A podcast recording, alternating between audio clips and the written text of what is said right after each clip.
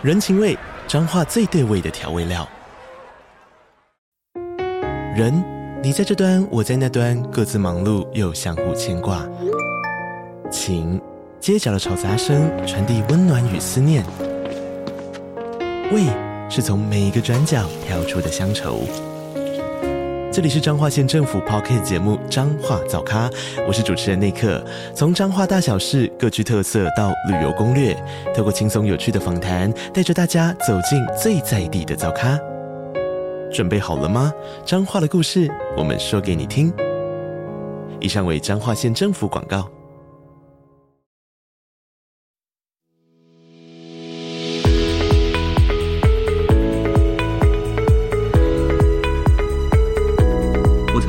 在想一件事情是，如果我当时没有受这个伤，我可能今天不会不会这么有同理。对，我不会坐在这边分享这些事情。嗯，我也不会变成一个教练，我可能就是顺顺利利的把研究所读完，然后就是当一个心理师，呃，就当一个心理师。对，我也不会认识飞熊这一群人。没错。对，所以我其实觉得这件事情改变了我人生很大的一个。转折，它真是一个转折，它让我看到了原来这个世界还有很多不同的可能性存在。你要去经历前面有一段，你需要很有耐心的，不断的去呃鼓励自己的，然后慢慢的从这个过程当中复原，你才会有这些体悟。欢迎大家来到女子健心室。那我们今天邀请到一位和我们频道性质非常相近的来宾，他同时是心理咨商师，又是一位激励与体能教练。那我们今天就要透过他非常精彩的个人故事，还有经历，还有专业方面的知识，带给我们大家满满的健身又健心的分享。好，那我们就马上来欢迎 Ken。Hello，Ken。嗨，大家好，我是心理师风雨中的 Ken。那我现在呢是一名咨商心理师。同时呢，也是一个激励与体能的教练。可以请你分享一下，说你一路以来就是会成为心理师和激励与体能教练的经历吗？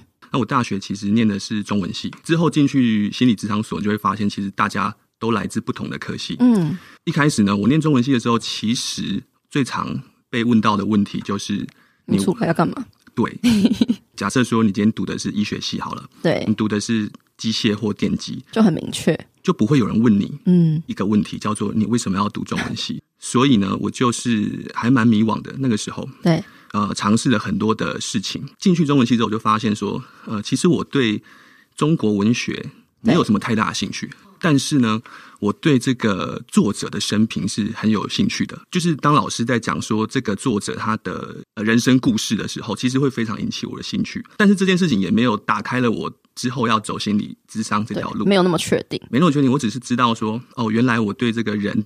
的故事是有兴趣的，嗯，那后来就这样子毕业了。那毕业之后也不知道要要做什么，我就先想说，不然先去当兵好了。不过那时候就发生一件事情，就是我在入伍的前一个礼拜，我就发现了，呃，我的当时的女朋友劈腿。嗯。那我那时候就是很理性，我知道这件事情之后就是很生气嘛。那我就做了一个我觉得应该是对的决定，我就当下立刻分手。我觉得这应该是一个好的做法，然后理性上来说，只是呢那时候进去之后我没有。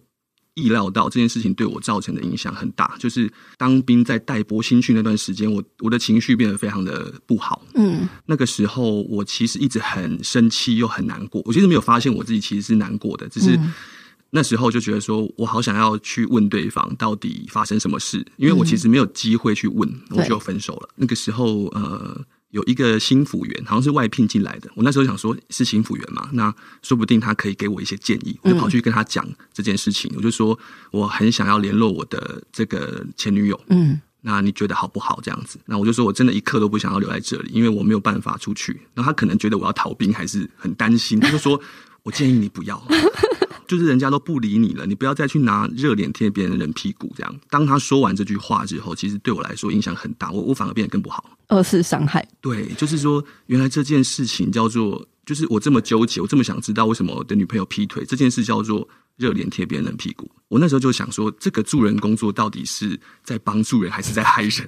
我就开始去好奇这件事情，嗯，所以也才知道说，这个世界上其实有一个工作，呃，叫做心理师哈，然后是跟你一起关在一个小房间里面聊你的心事，然后还可以收钱。嗯、那时候就开启了我对心理师这个行业的工作的兴趣。后来就知道说，哦，原来这个是要考研究所的，然后所以我才决定说，好，那我去考考看这样子。我为什么会决定要去当心理师？除了说那个心服员很很。烂之外，呃，还有一件事情是我感觉到，因为那时候只是其实是在一个失恋的经验里面。那我那时候同梯有一群这个港铁的的人嘛，一起进去的人，朋友，对他们。呃，跟我的这个成长历程是不一样的，嗯，因为我就算是一般那种高中上来大学，然后大专死大死大学生、大专兵这样子进来，哦，他们不是，他们就是呃，可能就是念社会大学的，社会大学就是高中可能没有毕业，嗯，然后就出去工作了这样子，嗯，嗯，所以他们的人生的成长的历程跟我是非常不一样的。对，那一开始我其实有点怕他们，就是会抽烟啊，然后身上会有刺青，然后我是一进来就说我会罩你这种的，哦，我其实有点，我其实有点怕，有点江湖味。对对对，我其实有点害怕他们会不会怎么样，要跟他们相处。一年，我不知道，因为我以前的身边是没有这些人的。嗯，我想说，反正都已经来了，就一年，要好好的跟人家相处，所以我就有点呈现。我当时就是因为分手，好像说算了，就自暴自弃好了，然后就跟还开始跟他们聊天，跟他们混啊，然后他们知道我分手的事情的时候。他们就是用一种很草根的方式安慰我，就说啊，这个女人再早就有了啦，我不然出去我帮你介绍啦，什么那种就不要了，就是听起来蛮政治不正确的话。可是当时我确实感受到他们是真心的在关心我，嗯，用他们的方式在关心。对，就是他们会找我说给他结婚呐，给他那那，就是他们会揪我去做一些事情，然后陪在我身边，然后让我感觉不是一个人。嗯。这件事情就是真正让我在那个失恋的过程当中慢慢恢复的一个很重要的事情，所以我才知道原来就是你真心的去陪伴一个人，真心的去听一个人讲话，不管你讲了什么，你都可以给他一些支持跟鼓励。想说，那心理师的工作是不是也可以做到这件事情？决定说我退伍之后就要去报考了，这样准备研究所花了一点时间，但最后是顺利考上了。对，那考上了之后我当然很开心。我觉得那时候我觉得人生大概是我。一片光明的时候，最风光明媚的时候。嗯，但是，好，人生最鸡巴的就是这个但是，真的，就是在我研究所的第一个学期，好，因为我很喜欢打篮球，我从国中到大学，基本上我不是在打篮球，就是在打篮球的路上。嗯，进入研究所之后，我还是继续打系队嘛。那有一次，就是在跟学弟他们练球的时候，我还记得，我都还记得那一天的所有的场景。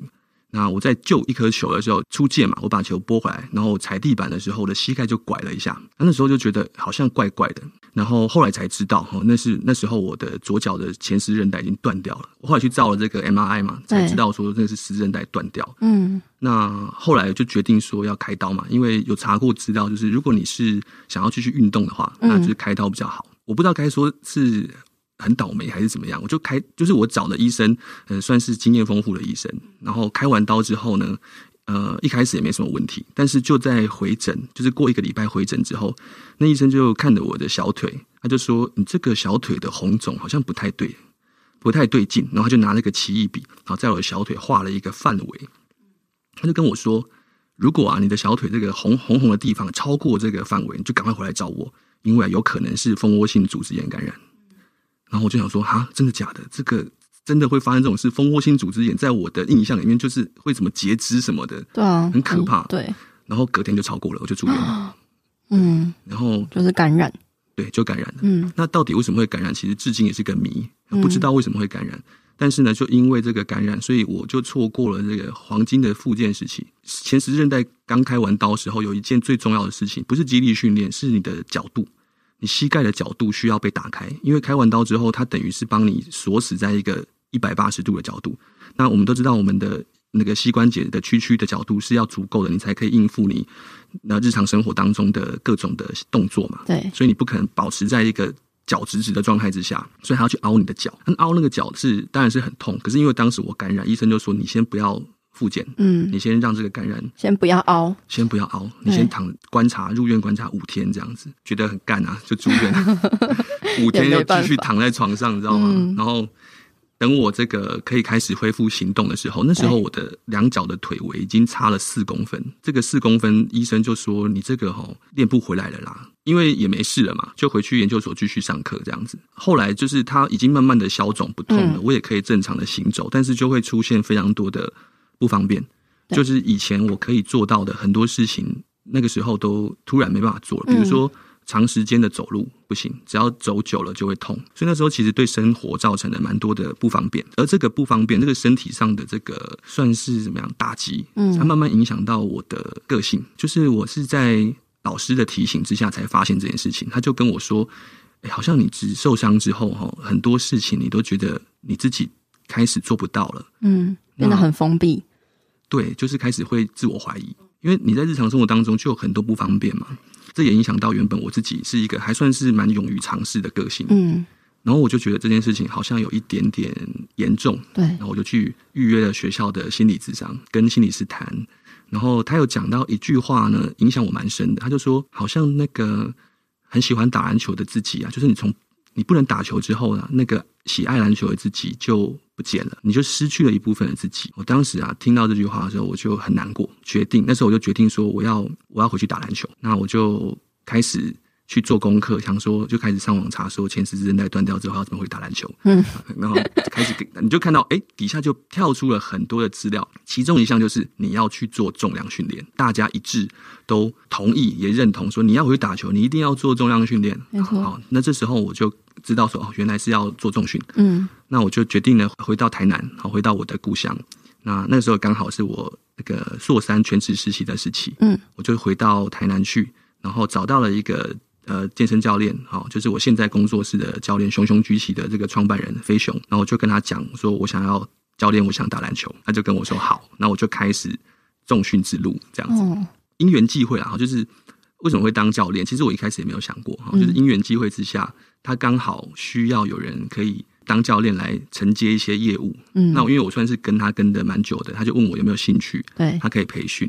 然后我就说好啊，不然就试试看。就是一边做的过程当中，我就发现这个工作其实蛮有趣的，哦，好，然后也蛮有意义的，就开启了我这个斜杠的人生。哦，白天就听人家诉苦，然后晚上就是带给人家痛苦这样子，对，带给人生生理上的痛苦，对，但是心理上的舒畅，没有啦，不能说痛苦啦，这样子家会被教练骂。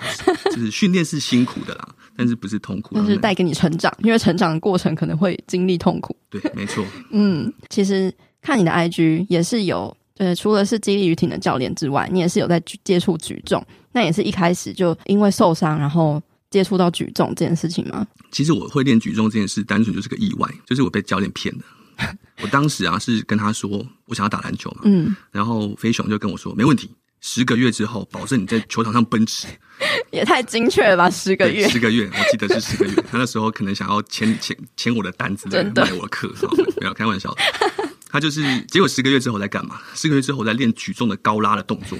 其实坦白说，我一开始真的对举重没有什么好感，嗯，就是我没有喜欢他，因为我看他们在电视上比举重的那个影片啊，我就认为说，嗯，你一个人在台上表情痛苦的去移动。那一个金属的棒状物 到头顶，到底有什么好玩的？这样描述真的是还蛮无聊的。对啊，我看到的就是这样子啊。这直到我自己去练了之后，才发现、嗯、哦，原来举重这件事情它其实很有趣。它不只是练力量而已，它还练的是你的心。我们在面对大重量的时候，我们其实人都会害怕。当你害怕的时候，你其实是没有办法把这个动作做好的。然后在学习这个举重的过程当中，它很像啊，在学。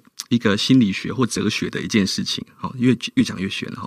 主要原因是因为我们在动作控制的时候，它其实跟你脑袋的想法是有关系的，也就是说，你的行为跟你的认知是有关系的。嗯，这听起来有没有很像是那个心理学里面有一个叫做认知行为治疗？对，没错。对，那其实我后来还发现，哎，这是很像的哦。你在想什么的的情况之下，就会做出怎么样的动作。嗯，然后还有就是说，我们在举重发力的时候，其实你身体是要处在一个放松的状态。很多人在做举重的时候，他其实是紧张的。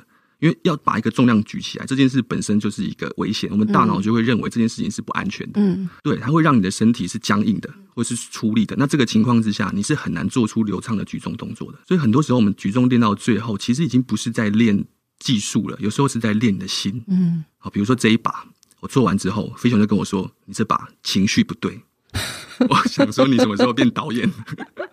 我在我在练举重还是在演戏？对啊。他说：“不，你这把太紧绷了，你要轻挑一点，轻、嗯、浮一点。” 我说：“好。”那下一把我就要再站在杠前面，然后装出一个很轻浮的感觉，然后下去举。他说：“对啊，这这把发力很顺畅。”好，这是我觉我觉得举重好玩的地方在这里。演技课吗？没对，没错，没错。因为想要复健，然后而接触到举重，然后发现举重就是带给你这个也是渐进的这个过程。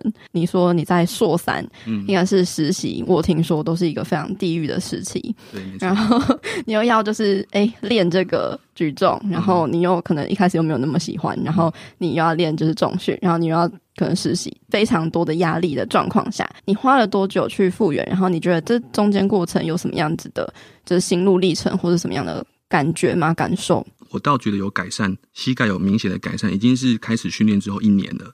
那我看我那时候的状况就是，我只要一开始训练，我的这个膝盖它就会开始反复的肿胀，会不舒服，然后有时候也会卡卡的，走路走到一半我就要停下来，然后动一下膝盖这样子。嗯。那其实那个时候训练是全职实习，加上我一个礼拜。呃，维持就是至少会有两天的训练，嗯，蛮规律的重量训练，对，重量训练，然后就是以自由重量为主，嗯，然后搭配可能一些启动原本已经睡着的的肌肉，比如说臀肌啊，或者或者怎么样，然后但是这样的训练的情况之下，呃，实习的疲劳加上训练的疲劳，这常常让我在训练完之后，我常常就在那个人工草皮上就睡着了。这可能大家不不太知道，就是心理师在硕三那年的全职实习，大概就是整个心理师的。过程当中可能仅次于论文吧，我不知道，但是我就觉得是很辛苦的一段时间，因为那时候你会面对的就是说，呃，你还是一个很菜很菜的实习心理师，嗯，然后你就要去第一线去接个案了，嗯，那你要面临督导的压力，好，接个案的压力，还有你学校。的课业的压力，所以这三个加起来，其实对这个学生来说是负担最大的时期。就在那个时候，然后我下班了之后，我还是坚持要去训练这件事情。嗯、这个复原历程，其实我觉得是没有很神奇的那种突然复原的的那种状况，嗯，然后也不是什么热血沸腾的训练，其实就比较像是一点一滴的反复的前进又退后。然后充满了很多的未知，对，充满了很多的怀疑，嗯、然后充满了很多的疲劳，然后觉得干好累，这才是我为什么要做这些？对，这才是我这个复原之路真正的样貌。你刚刚有问说是什么样子的信念，好让我这样子可以一路这样过来哈？其实很简单，就是我想要打篮球这件事情，嗯，是我一直都没有。放弃？对，我一直都没有放弃要打篮球这件事。嗯嗯。那我刚刚有提到说，那时候有去咨商嘛，就说好像就是不能打篮球，所以有一部分的我失去了。对。那其实找回来。那我其实很想要回去场上再打一次好的比赛。我不是为了要回去打篮球，我是为了要回去放下篮球这件事情。因为我很清楚，就是在十字韧带手术之后，如果继续回去打篮球，那再断掉，或者是另外一只脚断掉的机会很高。因为我们十字韧带断掉，基本上现在有两种重建的方法。第一种是取你的髌骨韧带，然后第二种是取你的腿后的肌腱。嗯，那这两个是目前现行最常见的。那第三种当然是用那个人工的来代替。所以我才会想说，我是不是应该改变一下我的运动方式？嗯，但是我又不甘心就这样子被迫放弃打篮球这件事情。对，因为这感觉就很像是你突然被提分手，然后你什么都没办法做的感觉。嗯嗯嗯。所以我决定要为自己做一些事情，就是我要复原到我可以回去打篮球，而且是打一场我觉得是精彩的比赛。嗯，我要复原到那个阶段之后呢，我就可以好好的跟我最爱的篮球道别，这样。嗯，所以其实是这个信念一直支撑我。一路下来这样的训练，然后就是为了让我再回到一次场上。哦，你感觉到好转跟真的好转，大概花了多久时间？如果具体来说的话，我觉得开始有一点好转，大概是一年。嗯，然后恢复到可以回去打球，差不多是一年半。那真的是花蛮长的时间呢，花蛮长的时间。嗯，真的。如果不是这个信念的话。我真的很难想象这么大的压力下，然后训练又是一种压力，还能够撑得过来，而且还撑到就是真的复原。我觉得真的是一件很哦很 inspiring 的一件事情，嗯、对吧、啊？因为我们节目其实有访谈过访谈过几位来宾，也是就是经历过受伤，然后甚至是不知名的骨头坏死，哦，也是一样，就是。可能别人在拿着杠深蹲，然后他就是做个蹲个两下就不行了，然后很怀疑自己到底为什么在这边，然后就是要一直这样子坚持过来，到真的完全康复。我觉得是一件很神奇的事情，就是哎，原来真的重量训练、健身是可以帮助身体去做到这样的复原的。嗯，对啊，如果没有自己亲身经历过，你其实不会知道说这件事情是真的有帮助。嗯，对。而且在一开始的时候，我们会经历一个怀疑的阶段。嗯，就是你会不知道你那时候在做的事情到底有没有效，看不到你想要的改变。没错，而且说不定你看到的改变，就是回馈是酸痛或者是很累哦，对啊，这种感觉，对啊，一开始你一定是一个、嗯、呃新手的适应期嘛，没错，就觉得我干嘛把自己花钱把自己操的那么累 干什么，对不对？会让你又又酸又痛的，对，可是一定要坚持下去。我觉得这个事情是大概要过。半年到一年的这个时间，你才会明显的感觉到自己的身体有在不一样。对对，你要给他一点时间。嗯，对，我觉得这时候教练的带领应该是蛮重要的。要不是有那个教练，他当初跟你说十个月保证你在球场上飞驰，说不定就有点难，就是能够相信这件事情。不知道为什么会相信他的话，他可能看起来很诚恳吧。对，但是他偷偷的在训练过程当中，因为我后来问他，嗯，我说你教我举重是一开始就就打算，他说对。我说：“那你为什么跟我讲说你要让我去打球？”他说：“没有啊，这就是跟你的这个要回去打球的。”爆发力啊，那是有关系。他觉得这件事情是可以帮忙的，可是他一开始没有直接跟我讲，因为他怕我不接受，对，怕我不能接受，所以他就会偷偷的在训练的过程当中说：“啊，那我们来练一下这个动作，好，是训练你的爆发力，那其实是举重的动作。”偷渡一些他想要教你的东西。没错啊，我现在也是这样对我的学生。没错，是默默的植入他的信仰在里面的。对，我们知道有些有些东西对他来说可能是他有需要的啦，嗯，他会会帮助到他，我们就会把它放进去。嗯，没错，可能直接沟通他不一定能够真的接受，但是要用你的就是。另外一种方式去引导。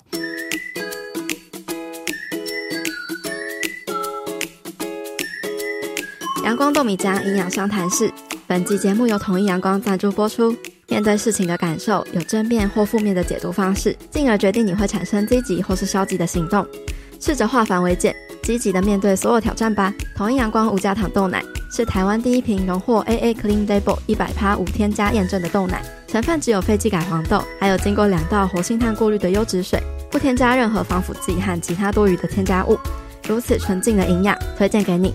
统一阳光无加糖豆奶，让你每一刻都很阳光。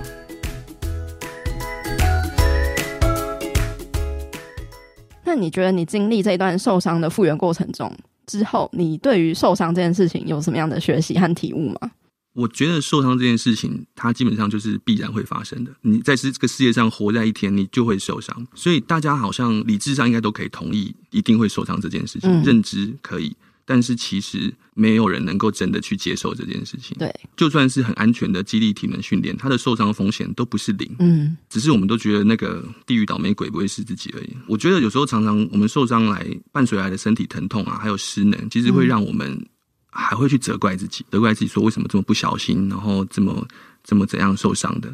那我觉得这个有时候对于这个复原来说，它并不是一个，并不是对它并不是一件好事。嗯，那我后来就觉得说，受伤它其实就是一个概率的问题，你不能控制它发生或是不发生。嗯，它就像是下雨了之后，你要决定要怎么做才是重点。好，就是你你是要赶快去躲雨，然后要赶快把身体弄干，还是你要继续站在雨中，然后大骂老天爷为什么你现在要下雨？看待受伤就是这样的一件事情，嗯，而且我后来在这个复原的过程当中，我发现其实受伤有可能啊，哈，他是你最好的老师。我从这个伤当中体会到一件事情是，这应该是这一年来我才感觉到的。前面我都还不知道我为什么要受这个伤，其实我都一直在问自己这件事情：是这个伤对我这个对我的人生到底有什么意义？然后后来我才发现，其实这个伤有可能是我生命当中最有力量的一件事情。我觉得他并不是在受伤的那一刻就就得到这个力量。而是在这个复原的过程当中，我没有放弃自己，从中呢学习到了很多跟自己身体相处的方法，嗯，然后也学到怎么样子从一个伤病当中复原的力量。其实我真的那时候不知道自己会不会好起来，然后能够好到什么程度。可是就是因为我不知道，所以我才要去试。而这个试试看会怎么样这个心情呢？它逐渐的帮我去摆脱我对。自己的负面的想法，如果你真的要不看好自己，那你也等把所有的可能性都试过了，好，你再来瞧不起自己，我觉得也不算太迟，这样子。而且你也的确看见自己真的有力量可以走出来，在这个过程当中，它其实不是一个马上就看到的事情，不断的经历自我怀疑啊，对，就是被打趴，然后你又爬起来，然后再被打趴，嗯、你再换个方式，你再爬起来，然后呃，反复的这个过程当中，你才会慢慢的看见哦，原来。你是有能力可以恢复的。其实同时可以投射到不一定只是生理身体上面的受伤，包括心理上面的受伤，我觉得也是可以同理的。它也许是也是可以带来力量的。也是一样那个过程，你被打趴，然后你又爬起来，然后你又看见就是哎，真的又站起来的那个自己。我觉得我在一直不断的访谈各各式各样的来宾，然后还有包括我自己，也是有走过一些黑暗的历史之类的，然后才发现说，就真的是每个人都有。可能带着某种创伤，不管是身体的还是心理的，这些过程、这些经历，后来真的都是转化成一种力量，而且甚至是分享，带给更多人力量的这种感觉。对啊，因为我觉得我今天会成为一个教练，就是因为我受了这个伤。我常常也在想一件事情是：如果我当时没有受这个伤，我可能今天不会。不会有同理，对，我不会坐在这边分享这些事情，嗯，我也不会变成一个教练，我可能就是顺顺利利的把研究所读完，然后就是当一个心理师，呃，就当一个心理师，对，我也不会认识飞熊这一群人，没错，对，所以我其实觉得这件事情改变了我人生很大的一个转折，它甚至是一个转折，它让我看到了原来这个世界还有很多不同的可能性存在，你要去经历前面有一段你需要很有耐心的。不断的去呃鼓励自己的，然后慢慢的从这个过程当中复原，嗯，你才会有这些体悟。嗯，不然在受一开始你说这个伤是一个礼物，我怎么可没错，你骗笑那种可怜，谁想要受伤？对啊，我真的很常听到个案跟我讲说，如果受伤是要让我学到这么多事情，我宁愿不要受伤。听到之后会很感触，就是很能同理他当时的心境，因为他还没有从这个过程当中复原。呃，你一定会觉得说，这怎么可能有什么意义啊？就算有意义，我也不要，我宁愿不要这些东西。对，因为太痛苦了。对，太痛苦了。嗯，对。但是因为痛苦，但是你没有因为被这个痛苦而打败，然后你这样一路走过来，你才会体会到我们刚刚讲的那些东西。嗯，没错，凡是杀不死你的，只会让你变得更强。对，没错。对，那很好奇，就是看你在当教练带领学生的时候，你通常会看到大家有哪几种常见的身心问题呢？那你会怎么协助他们呢？那你会用心理师的身份顺便辅导心灵层面的成长吗？我对于心理师跟教练的工作的这个界限算是蛮清楚的啊，嗯，心理是可以做的事情跟教练可以做的事情。就像是在职场过程当中哈，你不会请个案站起来说：“好，来，我们现在开始深蹲十下，活动一下身体。”对，我最近真的有想要做这件事情。那你也不可能在上教练课的时候开启智商的模式，然后开始坐下来跟他说：“来，我们先不要蹲，我们谈一下你最近有什么样子的心情。”这两件事情是一定要一定要拆开来看的。嗯、我顶多就是听听学生的抱怨，好，这个我还可以做得到，因为毕竟嗯，一个礼拜会跟他见一次，跟你见你的智商师是很像的。嗯。其实我觉得每个人多多少少都有自己的压力存在。那我的学生从十六岁到六十六岁都有，有的学生是有雅思的特质，然后有的人可能他有焦虑症，然后有的是他有这个注意力缺陷的症候群，嗯，然后甚至有那个帕金森氏症。但是我很少会去用这样的标签去看他们，嗯，因为我觉得在训练这件事情上，大家都是一样的，嗯，都是平等的。对，训练是公平的哦，你付出多少，基本上你就得到多少。这是训练里面最公平的事，当然它有个体的差异啦。如果你真的要说这个心理师的能力是不是可以用在教练这件事情上，我觉得还是有可以实力的空间。嗯，只是那个不是智商或是辅导的这件事情，而是很基本的，就是人与人之间的连结，哦，还有这个正向的眼光这两件事情，我觉得是呃心理师的能力可以放在教练里面使用的。那人与人的连结呢，指的就是基本建立关系的能力。那我觉得心理师有一个。特质就是我们在建立关系这件事情上，呃，会比较熟悉一点，比较流畅一点，所以我通常都可以跟建跟学生建立信任的关系。嗯，那有这个信任的关系，其实对训练是很有帮助的一件事情。那刚刚有讲到另外一个就是正向的眼光，嗯，这件事情，那我觉得这个是我蛮常使用的一个方式，就是我会用鼓励的方式来和学生互动。因为我知道，在大家新手期的时候，其实你会遭遇到很多的挫折。没错，会觉得我怎么那么烂，我怎么什么都举不起来，我什么动作都那么差。对，这这个我也很常听到，因为我自己也是也是这样。我当时在训练的时候，我是连肩推是连八公斤的那个女生的杠我推不起来，然后教练非常惊讶，你推不起来。你这么大一个男人推不起来，已经没有杠可以换，你知道吗？对，就二十公斤的你杠十五，再换一支技术杠八公斤，我还推不起来。只差他没有拿木棍给我练习，那个挫折是一定会有的。在你接触到某一个新的练习的时候，嗯，所以这个时候如果教练能够给你一些具体的肯定，然后让你的学生知道，哈，你的进步不一定要在重量或者是体重上面，嗯，才叫做进步的。你的动作控制啊，你的活动范围，然后你做同一个重量的那个费力的程度，嗯，甚至你的体态等等的，嗯，这些改变都要做进步。然后我会让学生慢慢去理解这件事情。而有趣的就是说，当教练这个眼光开始移动到这些事情上面的时候，原本学生对自己那种很严格的眼光，他也会缓缓的松动。这个呢，在心理学里面，它其实是一种叫做重新框架的技巧。我们在看待一件事情的时候，我们常常会有正向跟负向的两种解读方式。对，那大部分就像你刚刚说，我怎么那么烂，我怎么？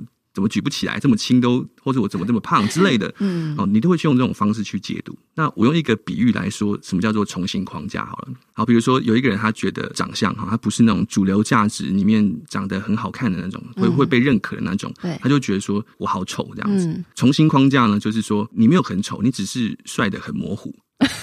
好，当然是开玩笑，但是我就要举这个例子哈。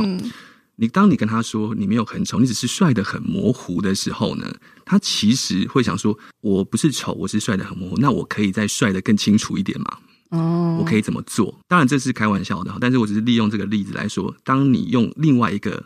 角度去诠释这件事情的时候，嗯，人比较不会被卡死在“我就是烂，我就是丑”，嗯，我就不会用非黑即白的方式。他就会开始问说：“那我可以做些什么？”的时候，那表示他开始动了。对，那这件事情就会带给他行动，行动就会带给他改变。嗯，他就不会继续留在那个觉得自己很不好的那个状态里面。嗯，好像是诶，提供给他另外一个思考的方向跟角度。嗯，有时候自己想是想不到的，因为你就会一直陷在那个很负面的状态里面。诶，我们之前的节目有跟也是一个心理师聊到关于焦虑这个问题，他就有讲到一个叫做情绪颗粒度这样的东西。嗯，然后我就觉得好像有一点类似，就是说，因为我们可能对于情绪，如果你的认、你的感受或是认知比较少的时候，你可能只会有比如说快乐、呃，生气。然后，但是如果你情绪颗粒度就细致一点的时候，嗯、可能会有一种情绪叫做“老板是猪头”之类这样这种情绪，哦，就不是很单纯说是生气或不生气，或是或是快乐。或不快乐这样子。哦、对，不然中间的这个描述，哦、对，对，对像光谱那种概念，对对对，像建立光谱这样的概念，哦、所以你就不会只有快乐跟不快乐。嗯、那我们常常就，哎，既然我没有很快乐的感觉，那我一定是在不快乐的状态嘛。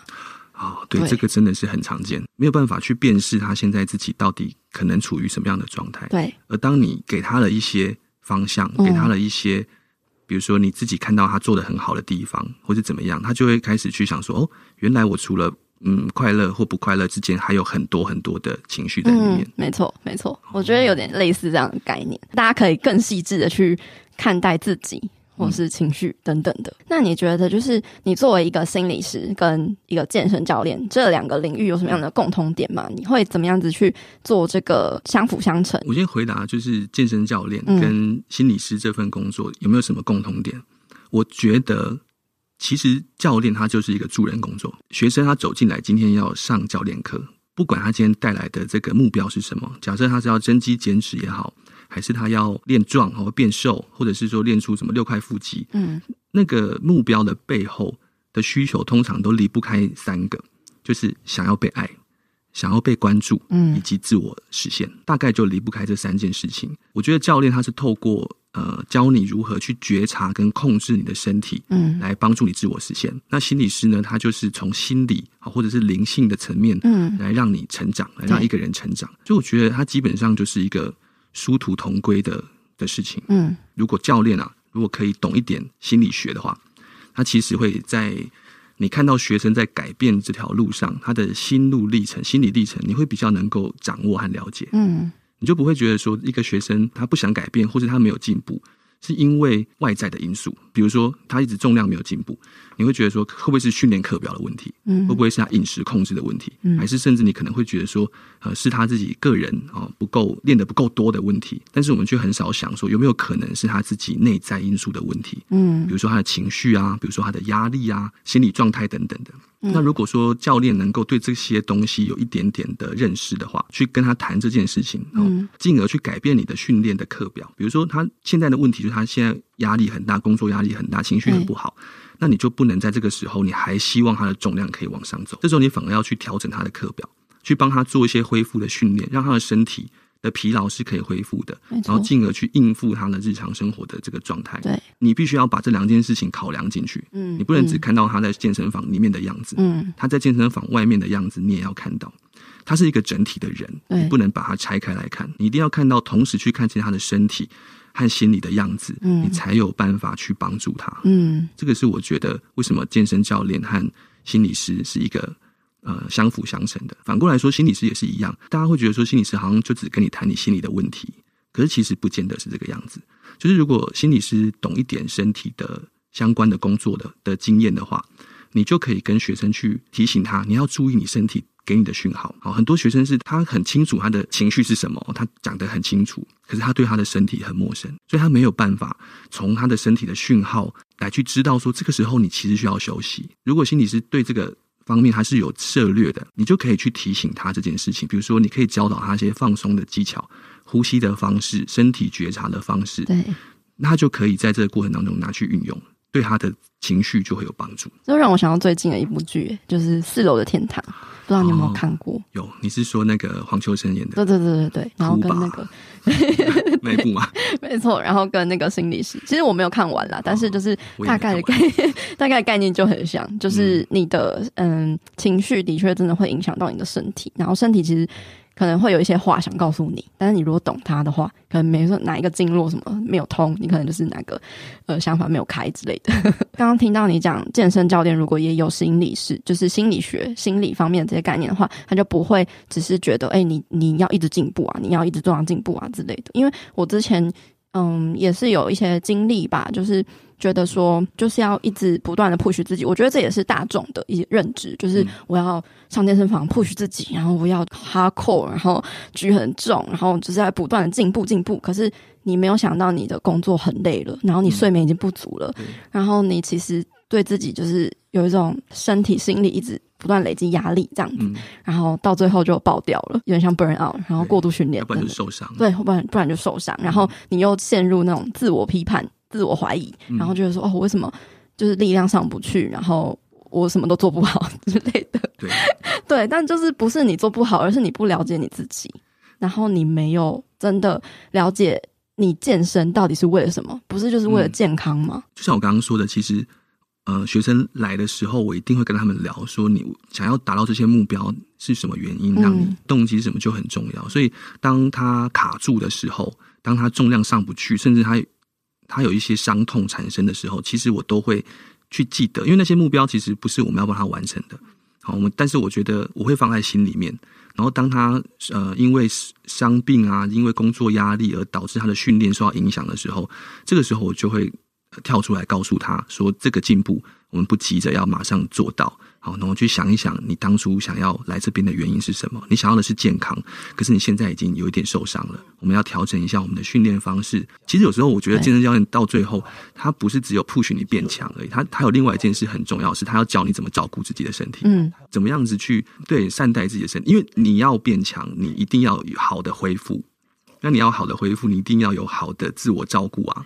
你要好吃的好，睡得好，你要去放松、去伸展、去按摩。所以很多时候，我们反而在做这件事情，还做的比较多。训练上其实大同小异了啦，就是你每天来，你就是做差不多的事情，对不对？嗯，他就是蛮辛苦的、啊，无聊，但是他就是要让你进步、嗯。那你觉得你在同时拥有这两个身份，有带给你怎样的人生哲学吗？我觉得人生就是要不务正业。就是不要去只追求做好一件事情，这样子。这样讲起来，可能跟以前我们上一代的这个观念很不一样。就是一个工作要做一辈子，对，就是那种专家的教育，然后职人的精神这样。可是我觉得，在现在这个社会，嗯，这件事情已经是不适用了。你其实有能力可以把很多事情同时做好，只是说在这个过程当中，你要有耐心，你要去享受生活，你不要急着去完成别人希望你完成的人生目标。嗯。然后你要持续的去做你认为有意义的事情。我会觉得说，有不同的身份这件事情啊，或是所谓的斜杠，这些其实都不是我刻意努力去完成的，它其实是我选择生活方式的结果。所以换句话说呢，这个身份就是我的日常生活。比如说，我喜欢跟人家聊天，我喜欢去分享我的观点。对。那心理师的工作就满足我这样的需求。嗯。那我喜欢举重，我爱训练。那教练其实就是我训练的一部分。因为我在教学生的过程当中，我也在成长，我在进步。可能每个人适合都不一样，也许有人就是真的很适合走那个职人的路线。上一辈吧带给我们的那个价值观，就会让我们觉得，哎、欸，好像一生就专注做一件事情是，嗯，就是要去找你的可能人生的使命，然后你就是一直做它，哦、天命，你的天命等等的。嗯、然后像我自己吧，我自己小时候。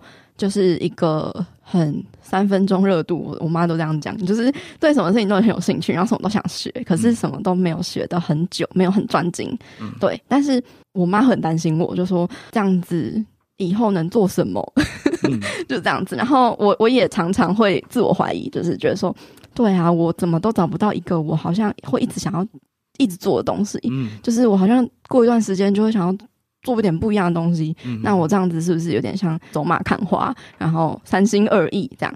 对，但是后来我发现，现在这个时代真的的确，就像你讲的，它的变化很快，它变动速度很快，嗯、然后嗯，很多新的职业、新的技能等等的，它是必须可能你需要很快速的学习，然后快速的摸索、探索，你全部去做一个整合跟结合这样子，然后可以去变出一个新的。嗯，不一样的事情，所以我觉得我现在能够来做 podcast，除了是人生道路不一样的宇宙带给我的一些惊喜之外呢，我觉得也是有因为我自己的这个特质，就是什么都想碰的这个特质，而去发现说，哎、我我这个也想试试看，那个也想试试看，那我为什么不试试看？这样子，嗯、到最后把它全部加在一起试试。不是，对对对，全部加在一起试试看，就像你一样，就是心理师跟那个健身教练就加在一起试试看。觉得我直到现在，我都还不想要去定义我自己，同时之间就是会去探索不一样的东西。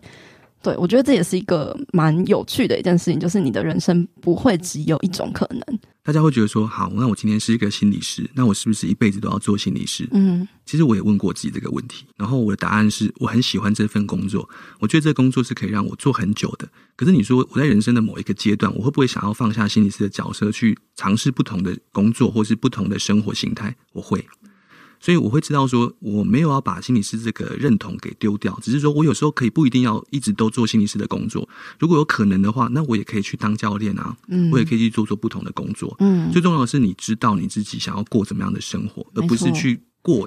那个工作的生活，我觉得这个很差很多。对，就像我现在还是一样，就是我是设计系出来的，我还是一样，就是很喜欢设计。嗯，然后我以前对于职业的认知，可能就是哦，我要做设计师。嗯，可是其实我现在也是在做设计。只是就是不同的方式去做而已，然后我也可以做我自己喜欢的，或是适合我自己的这样子。最后一个问题是，以你的观点来说，就是结合你的专业还有你的人生经历，你觉得健身的过程要怎么践行呢？我觉得这个健心的定义，我觉得每个人都不太一样。是，比如说有人他觉得说，那我要抗压性高啊，才叫做健心，然后或者是有，但是有些人可能想说，我要的是内在的平静。嗯，那另外的人可能会想说，我可以得到。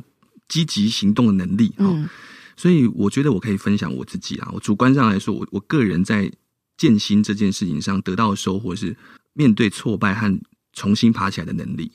那这个过程呢，我其实觉得它是一个修炼的过程，嗯，好，它是辛苦的，它不是那种去按摩做 SPA 那种放松那种舒畅的感觉，没错。面对挫败呢，你得要寻求突破，好，以及在这个过程当中你受伤了，你要停下来，好，去思考一下自己的处境。不要太照镜。如果你想要进步，但是你又已经受伤了，就往往只会让这个伤更严重了。嗯，但你也不要被动摇信心，就是不要觉得说你受伤了，然后你就不练了，或者就放弃了。嗯，因为其实说真的哦，在十字韧带受伤之后，我开始练举重，就没有受伤了吗？当然没有。大大小小的伤都受过，好，手腕有问题啊，肩膀有夹击过啊，这些都是我练举重之后不断出现的伤痛啊。嗯，那你说，但是这个伤痛，你你说我会不会后悔，或是我会不会因为这个伤痛就放弃？我不会，因为我觉得我在做我喜欢的事情。嗯，而这个过程当中，我也认知到一定会遭遇到阻碍，你要不断的从这个面对挫败这件事情当中去。爬起来，这个过程啊，要经过反复的练习，然后有一天你就会知道说，你自己其实是有能力可以复原的。那我觉得这个想法其实很重要，而且不是说说而已哦，是你用你自己生命的伤痛换来对自己最用力的肯定。嗯，我觉得这个是影响我人生很重要的事情。喜欢这一句话，对，我也觉得很棒。看你看来思考很久，可是写完之后才发现很棒。哇，写完之后才发现哇，突竟然写了这么棒一句话。对啊，这个也可以就是 echo 到前面的那个，从受伤得到了什么样子的那个学习跟体悟。那最后，如果想要送给大家一句话或是一段话的话，你会想要送给大家什么样的话吗？嗯，我想要跟大家说，如果你的身边呢，你看到有人正在努力的话，嗯，那请你过去给他们一个拥抱，或者是给他们一个肯定，因为你很可能呢，在他快要放弃的时候，重新给了他一点力量。那就算他放弃了，啊，你也不要轻易的去指责他，因为你永远都不会知道他到底遭遇到了什么事情。嗯，没错，就是很重要的事情是陪伴。好，那非常谢谢 Ken 今天来到我们节目，谢谢，谢谢。谢谢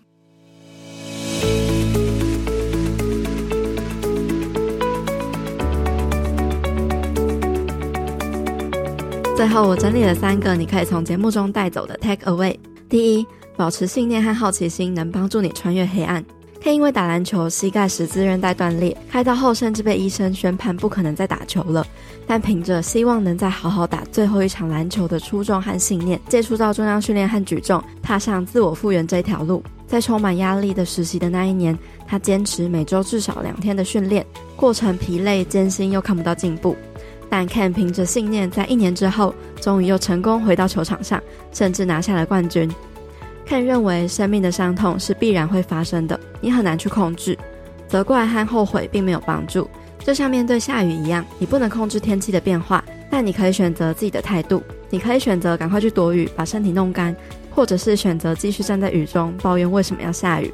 而 Ken 因为在复原的过程中没有放弃自己，所以这个伤成为了他生命中很有力量的一件事。他从来都不知道自己是否真的会好起来，但就是因为不知道，所以才要去尝试。而这个试试看的心情，也帮助他摆脱了负面的想法。第二，相辅相成的心理学和生理学。Ken 在当教练的时候，不会用症状去诊断和标签学生，因为他认为训练这件事很公平，你付出多少就得到多少，无关你是怎样的人。然而，教练如果能运用心理学的技巧去帮助学生，会有很多的好处。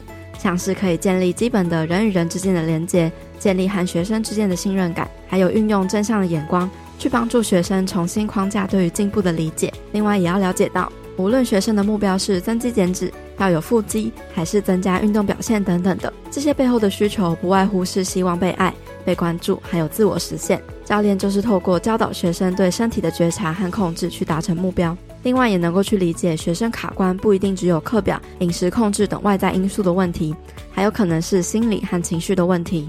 那如果是心理师的话，能够懂得身体的运作，也能去提醒个案聆听身体发出的讯号，透过放松和呼吸训练来自我觉察。当个案有在运动、服药、有睡眠障碍的时候，就可以提供一点专业的评估或建议给他们参考。第三看在健心上得到的收获是面对挫败和重新爬起来的能力。这个过程其实像是一种修炼，是辛苦而不是舒服的。面对挫折，你需要寻求突破；面对受伤，你要能静下来思考自己的处境，不躁进，也不要动摇信心。这个过程要经历反复的练习，最后有一天你会知道自己其实是有能力复原的。而这个想法非常重要，不只是说说而已，是你用自己的生命伤痛换来对自己最用力的肯定，而它会影响你的整个人生。收听完这集之后，不知道你对于生命中的伤痛和挑战有没有什么新的解读呢？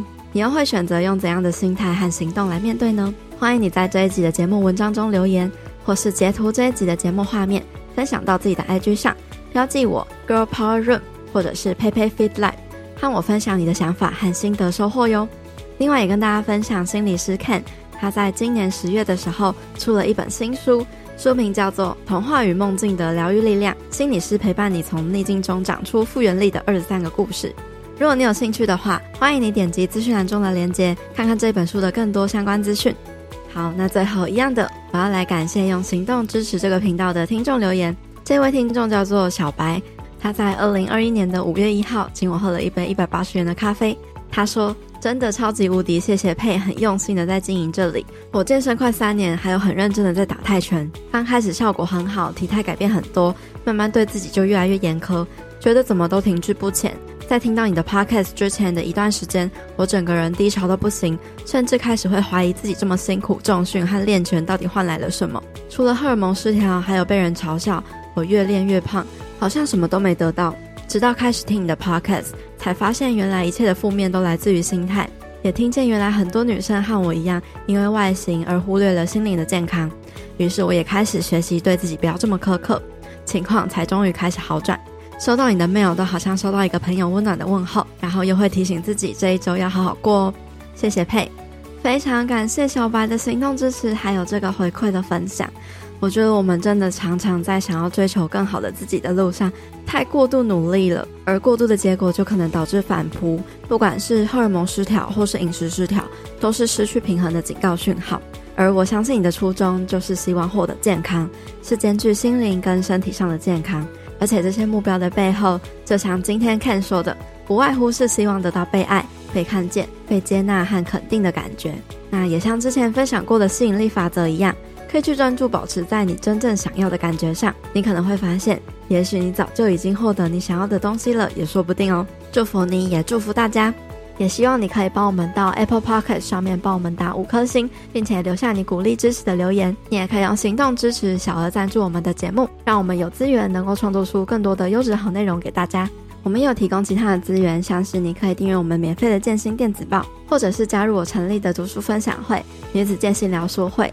在这个读书平台上，我每周都会跟你分享两本精选的亚马逊高分书籍，浓缩成每支十五到二十分钟的精华音频，让你可以利用通勤、散步、做家事、睡前等等的零碎时间，拓展自己的认知和思维。一年内，你将可以吸收一百本的好书内容，默默累积，成为更强大的自己。现在加入就是你最好的改变时机，快点击资讯栏中的报名链接，加入聊书会，一起成长吧。最后，我希望你永远都要记得。你往前踏出的每一小步都是累积，都是进步，所以为自己走过的路喝彩吧！女子健心事，我们下次见喽，拜拜。